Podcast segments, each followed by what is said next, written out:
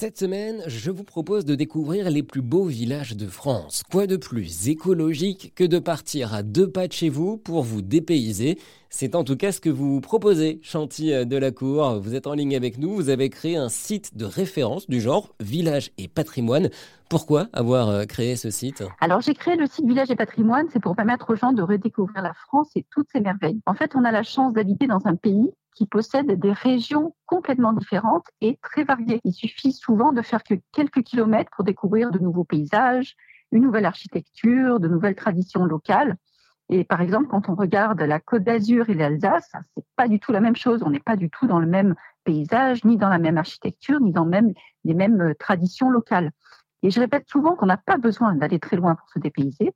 Et c'est donc ce tourisme de proximité, peut-être celui qui consiste à juste changer de région ou aller dans la région d'après pour découvrir euh, de nouvelles choses. Alors, qu'est-ce qu'on va pouvoir retrouver sur euh, votre site internet? Alors, on y retrouve trois grandes euh, rubriques. La première, c'est les petits villages. Alors, je mentionne des petits villages qui sont connus ou moins connus. Ils peuvent être classés ou pas, d'ailleurs, par des associations comme les plus beaux villages de France ou les petites cités de caractère.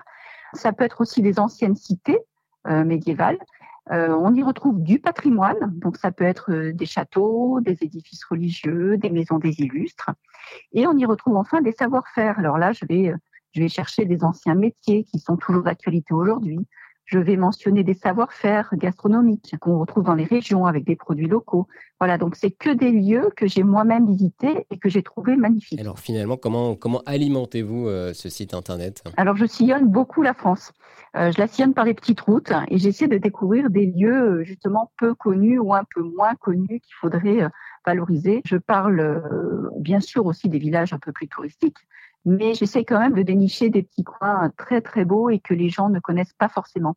Des, des beaux endroits où on peut séjourner, des restaurants à découvrir, voilà. Donc c'est vraiment euh, une découverte. Ça peut être aussi des randonnées à faire dans le coin. Ça, voilà, c'est vraiment assez global entre le patrimoine à découvrir et ce qu'on peut y faire autour également. Merci beaucoup Chantilly. Pour plus d'informations, on peut aller visiter votre site internet villageetpatrimoine.fr et sur erzen.fr, on vous propose de découvrir deux très belles destinations.